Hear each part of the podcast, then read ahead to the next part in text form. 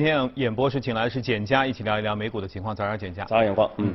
昨天呢，我们的嘉宾是谈到了财报季啊，尤其是金融股的表现，其实不是太好。虽然说勉强比预期稍微好一丢丢，那主要是预期因为实在太差。金融股的表现出来之后，我们能看到美股依然录得上涨啊，美股确实强劲。而昨天还发生了一个很重要的事情，黄金的价格一千一千八百四十美元。对。哇，这么高的黄金价格，我再联想到你上次在说我们下半年的整个资产配置哈，大类资产配置到底现在该怎么做？股票股市这么高，黄金 黄金是高位，其他还有比如说什么房地产啊、债券啊、什么商品啊等等，该如何来规划呢？对，其实啊，我们今天重点来讲讲我们对于整个下半年的一个大类资产配置的一个建议啊。嗯。那么首先说一下结论啊，结论就是我们最看好的还是这个股市，尤其是中国的这样的一个股市啊。那么其次呢，我们说这个黄金也是我们一直重点推荐的这样的一个品种，嗯，那包括像房地产啊，商品也是我们相对比较看好的这样一类资产，嗯，那么相对比较看空的一类是这个债券啊，那么还有就是美元相对来说比较看空，嗯，那么具体来看一下啊，首先股票大家应该比较清楚啊，一直看我们节目的观众朋友也比较清楚啊，其实我们。啊，最近几年啊，一年半以来，一直是在重点推荐整个的一个股票市场的。嗯。那么确实涨幅也是非常的强，而且呢，我们说在这个疫情之后啊，我们看到整个中国的资产，其实对于全球的资本的这样的一个吸引力是进一步的一个增强了。那么首先呢，就是因为目前啊，整个全球的这个机构，它对于中国的股市的一个配置，相对来说是偏低的。无论是 A 股还是港股啊，和中国这个 GDP 全球老二的一个地位，其实是不太匹配的啊。所以说，我们说未来还是有这个非常大的这样的一个啊这个增增值的一个幅度啊。那么因为目前中国我们在“十四五”期间，应该来说。会顺利的进入到这个高收入国家的这样的一个阶层，而且呢，我们的整个的一个产业也在逐步向中高端的这样的一个制造业和消费国进行这样的一个转移啊，所以说这个呢，对于整个的一个全球资本来说，应该会有比较大的这样的一个吸引力。嗯。那么其次呢，我们说这个呃，其实不只是这个中国的股市啊，包括中国的债市啊，因为我们看到其实目前整个海外的这个发达国家，整个的一个债券收益率基本上是在零左右，甚至更低的这样的一个水平。但是中国的我们看到整个的一个债券收益率是非常有吸引力的，十年期的国债收益率差不多啊，前段时间已经突破了这个百分之三的这样的一个水平啊，所以对于海外的这个资资金来说，特别是对于特特别配置债的这样的一些资金来说，也是有非常大的一个吸引力的。那么第三呢，我们说就是因为目前后面我们看到在疫情之后啊。整个全球应该会进入到一个新的这样的一个产能的这样的一个周期啊，新的一个资本开支的这样的一个周期。那么在这样的一个阶段，随随着这个美元的一个逐步的一个走弱啊，我们认为美国的整个的一个资产啊，包括股票的一个回报，相对来说可能会没有这个非美的这样的一些股票市场表现来的好啊。所以其实。我们总体来说，我们认为从股票市场来说，啊，整个的一个 A 股包括港股啊这些中国类的这个资产，应该会有比较明显的这样的一个超额收益的啊，在未来，而且不只是短期，有可能是在未来数年都会有比较明显的这样的一个超额收益。啊，那么另外呢，刚才阳光也重点说到黄金啊，其实我们说黄金也是我们在节目当中非常重点啊，一直在推荐的这样的一个大类资产啊，特别是从二零一八年十月份之后。我们继续在大力的推荐整个黄金啊，我们看到最近也是黄金也是不断的创出了一个新高。那么黄金来说呢，重点大家后面要去关注就是我们一直说的这个美联储的一个收益率曲线管理这样的一个政策啊，未来可能会出台。那么这样的一个政策呢，会限制整个美债的这样的一个波动的这样的一个幅度啊。所以说呢，其实对于美债来说，它的一个配置价值和交易价值有可能会明显的一个减弱，也就意味着未来就算美美美股啊或者风险资产出现大幅的一个调整的话，那么黄这个债券。券的这样的一个波动，它会相对来说比较的小。那么对于黄金来说，它的整个的一个避险的属性就会更加明显的一个凸显出来。嗯啊，其实我们说黄金呢，这一次啊，特别是从三月份开始，因为整个美股的一个大幅的反弹，所以其实是抑制了黄金的价格的一个上涨啊。其实黄金虽然走得很强啊，不断冲出新高，但是我们说它的这个涨幅相对来说还是比较有限的。那么呃这个呢，但是呢，我们从整个的像黄金最大的这个 ETF 啊，就是 SPDR 的整个的一个增持量上来说，我们看到还是在一个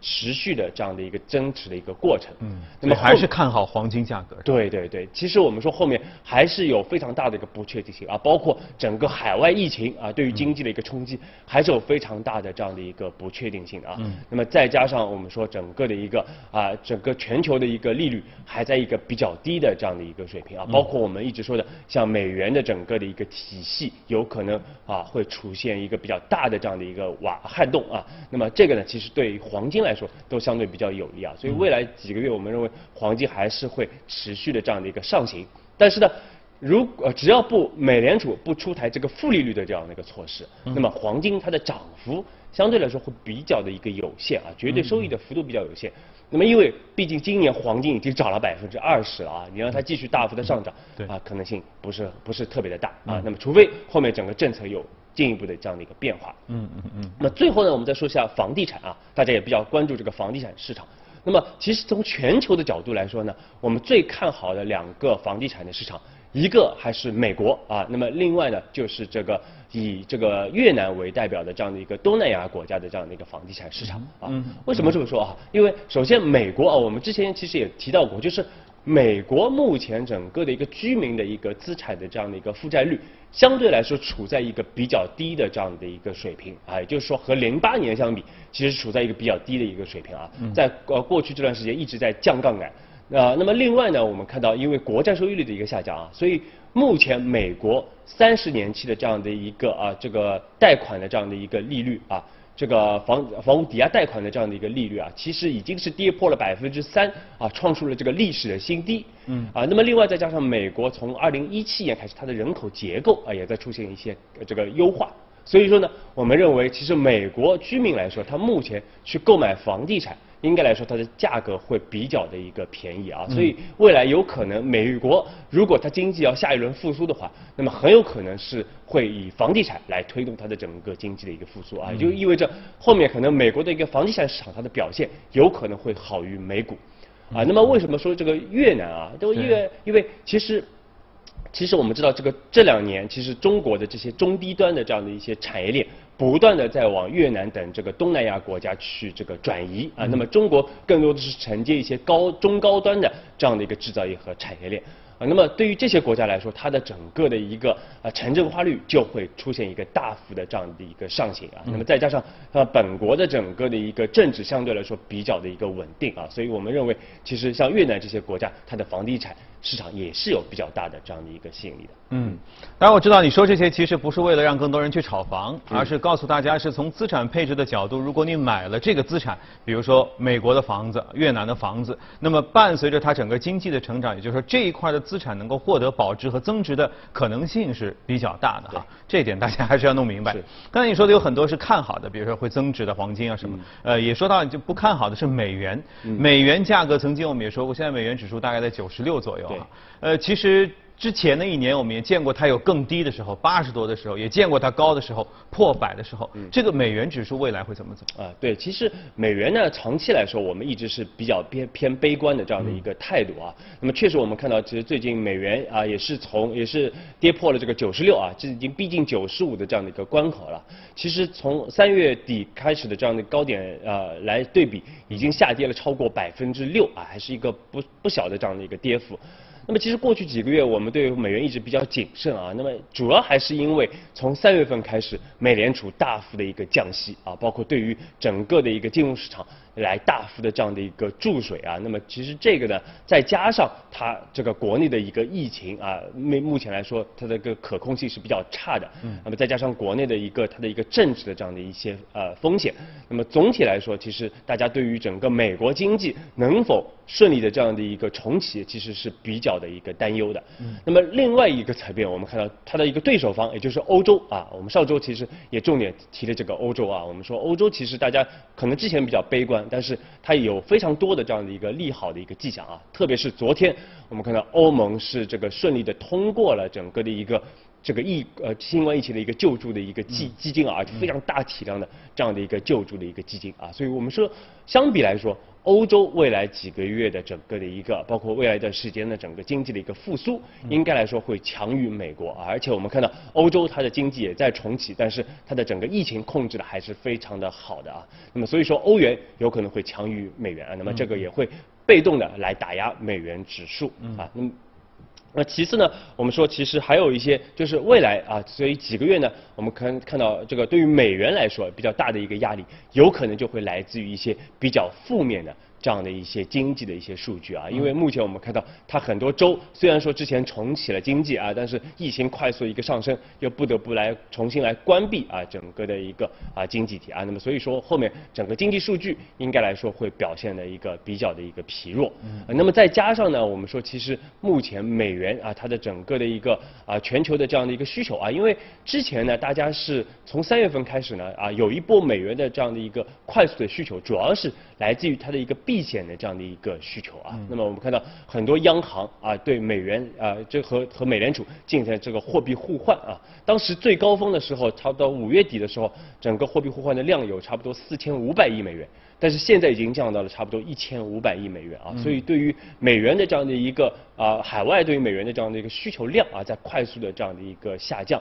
那么再加上我们说美元的一个避险属性啊，有可能会快速的这样的一个消失。啊，为什么这么说？就是因为啊，刚才也说到了，就是一方面是因为海全球的整个的一个经济，包括疫情的这样的一个缓解啊，特别是对于整个市资本市场对于整个疫情的担忧的一个缓解。嗯。那么再加上我们说，因为美联储把整个利率压到了非常低的一个水平，再加上后面还有这个啊这个交呃收益率的这样的一个管制的这样的一个操作啊，所以导致整个美元的一个高收益啊不复存在。也就是说，对于海外来说，整个的一个套期交易。的这个这样的一个操作啊，是呃这个丧失了啊，丧失了这样的一个属性。嗯。那么再加上，其实大家啊，与其去配置美元作为避险资产，还不如去配置像黄金啊，包括像日元作为避险资产来的更为的合适啊。所以它的整个的一个避险属性也在逐步的一个消失啊。所以再加上它的一个目前整个的一个国内的一个政治的一个风险也相对来说比较的大啊。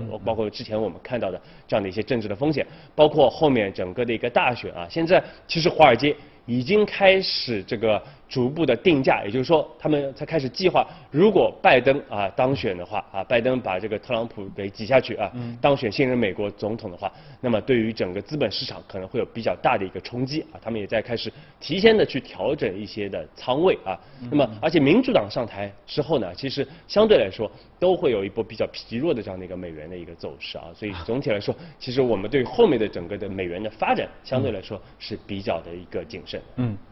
上一波的美元上涨，就是刚才你提到的，就是因为三月份左右的时候，突然之间大家都觉得需要换点美元回美国去了，所以那个时候造成了市场的紧张。因为其他方面主要是因为流动性实在是太多了，所以这是美元涨不上去的一个很重要的原因哈。那按照你这样说法，全都是负面的，那它不是九十六，它应该一度要跌到八十几才对。它一般会维持到一个什么样的底部，可能算是一个比较稳定的局面？啊，其实呃，大家其实我们呃，如果大家拉长了来看啊，从特别是从这个一九七一年布雷顿斯森林体系解体之后，我们看到其实美元一路是在往下走的啊，它的这个啊高点啊不断的往下啊，低点也在不断的一个下探啊，主要还是因为美元的一个不断的一个超发啊，包括它的一个巨额的这样的一个贸易的一个赤字啊，所以说导致整个目从长期来看，从基本面角度来看，美元其实是在一个下行的一个通道啊，那么再加上如果啊我们提到的这个像美国的整个的一个。国际储备货币的地位不保的话，那么对于美元来说是一个更大的一个冲击啊。所以其实从长期来说啊，并不能看到特别多的整个对美元利好的一个啊一个一个因素。那么除非我们说又发生像三月份这样的一个啊流动性的一个紧张啊，一个大的一个系统性风险，那么可能美元会有一波的这样的一个上行啊。不然的话，其实我们认为从中长期角度来说啊，美元应该来说是会相对来说走弱的。嗯。好，宏观方面我们先聊到这儿，接着我们要来聊一个这个最近的热股了，已经热了很长一段时间了。来看一下美股放大镜，这就是特斯拉。嗯，最近的价格是一千五百六十八啊，之前还在说呢，对，会击穿一千六。是，因为特斯拉也是我们这个老朋友了啊，经常跟大家去不断去更新的这样的一个我们非常喜欢的这样的网红股个股，而且确实是二零二零年的一个绝对的一个网红股啊。嗯。今年的整体的涨幅啊，到一是周一啊，昨天跌了一下。呃，周一的时候整个的一个涨幅，今年有百分之两百九十，而且过去十二个月涨了百分之六百多啊，这个呃差不多等于是七倍的这样的一个水平了啊。那么疯狂了，对，其实也就体现出来了整个啊大家对于整个特斯拉的一个非常呃高的这样的一个热情。那么确实，我们看到特斯拉短期有一些利好啊，比如说啊，刚才其实新闻片里面也说到了，就是是否会纳入到整个标普五百的这样的一个指数啊，因为如果纳入的话，那么肯定会有更多的这样的一个被动的一个买盘会进入到整个特斯拉啊，进一步助推它一个股价的一个上涨。那么另外呢，九月二十二号也非常重要，大家特别关注，就是它的一个电池日啊，那么是否会释放一些非常利好的这样的一些新的这样的一些消息出来？嗯，啊，那么短期来说呢，我们其实觉得看到特斯拉现在它的整个市值啊，已经差不多三千亿美元的一个市值。那么市场预期呢，它可能到二零三零年啊，就十年之后啊，它可能整个市值会到这个七千到七千五百亿美元的这样的一个市值。那么我们仔细来拆分一下啊，怎么去达到这样的一个市值啊？那么必须就是什么呢？如果按照宝马，宝马它的整个的一个净利润率差不多百分之五，那么要达到这样的一个水平的话呢，它特斯拉在二零三零年它的整个收入要达到两千八百到三千亿美元的这样的一个体量。而且呢，才能保持它差不多一百五十亿美元的这样的一个利润。嗯。那么同时呢，到二零三零年，市场还要给予特斯拉五十倍的这样的一个估值啊。所以说呢，其实我们说这个一方面它的整个收入要有百分之每年复合百分之二十七的这样的一个一个持续的一个增长。另外呢，到二零三零年，十年之后还要给五十倍的一个估值啊。所以可以看到，其实目前的这个股价啊。其实已经反映出来非常非常乐观的这样的一个预期，嗯啊，但是呢，我们说特斯拉啊，包括 Elon Musk，其实一直是会超大家预期的啊，这个确实是啊钢铁侠，哎，绝对是现在的钢铁侠。那么特斯拉呢，有可能，比如说像新能源车啊，它有可能会比传统的汽车更赚钱啊，它的利润率可能会来得更高，也不排除。另外呢，它因为它有很多的这个软件啊，包括这个自动驾驶啊、辅助驾驶的这样的一些功能，有可能它的整个的利润率啊，也会包括它的其他的收入，可能会比传统汽车要来的高啊，也不排除。那么另外我们看到特斯拉其实最近确实啊，它的整个的一个复工复产也是非常的良好啊，整个二季度的一个交付量啊。那么主要其实是得益于上海工厂的这样的一个完全基本上不受疫情的这样的影响的一个复工复产啊，它的整个交付量二季度只下滑了百分之三，而传统的这些车厂很多海外车厂要下滑百分之三十啊，所以它的这个交付量是远好于这个啊这个其他的这样的一些传统的这样的一些龙头的一个车厂的啊，那么再加上整个的一个。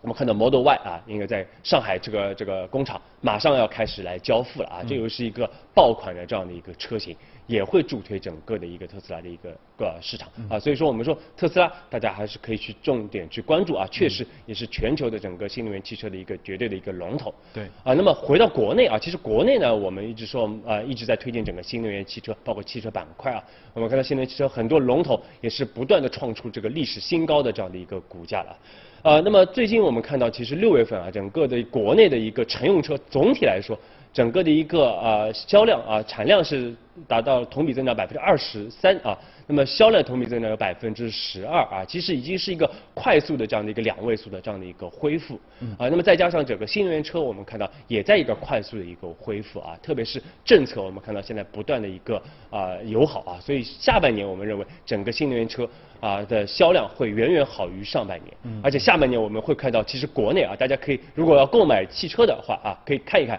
这个下半年应该会有非常多的这样的一个新能源的这个车型啊，陆续的一个上市啊，不只是说 Model Y，也包括很多的这个合资和国内的这个国产的这样一些品牌，都会陆陆续续推出一些非常重磅的这样的一个新能源车的这样的一些品牌啊和和啊型号，所以大家可以去重点去关注。那么另外呢，我们看到欧洲其实也是一样啊，欧洲其实我们看到六月份它的整个的一个新能源汽车的一个产销量啊是同比增长有百分之一百一到百分之两百六啊，像德国增长了有百分之两百六。那么主要也是得益于欧洲的整个的一个新能源汽车的这样的一个政策啊，补贴政策的这样的一个推行，所以我们说欧洲今年可能啊全年有八十五万辆的这样的一个销量啊，同比增长百分之五十五啊，也是助推整个全球的一个新能源汽车的一个产业链啊。所以无论是特斯拉还是整个新能源汽车，大家还是要去重点关注一个非常优质的一个长期增长的一个板块。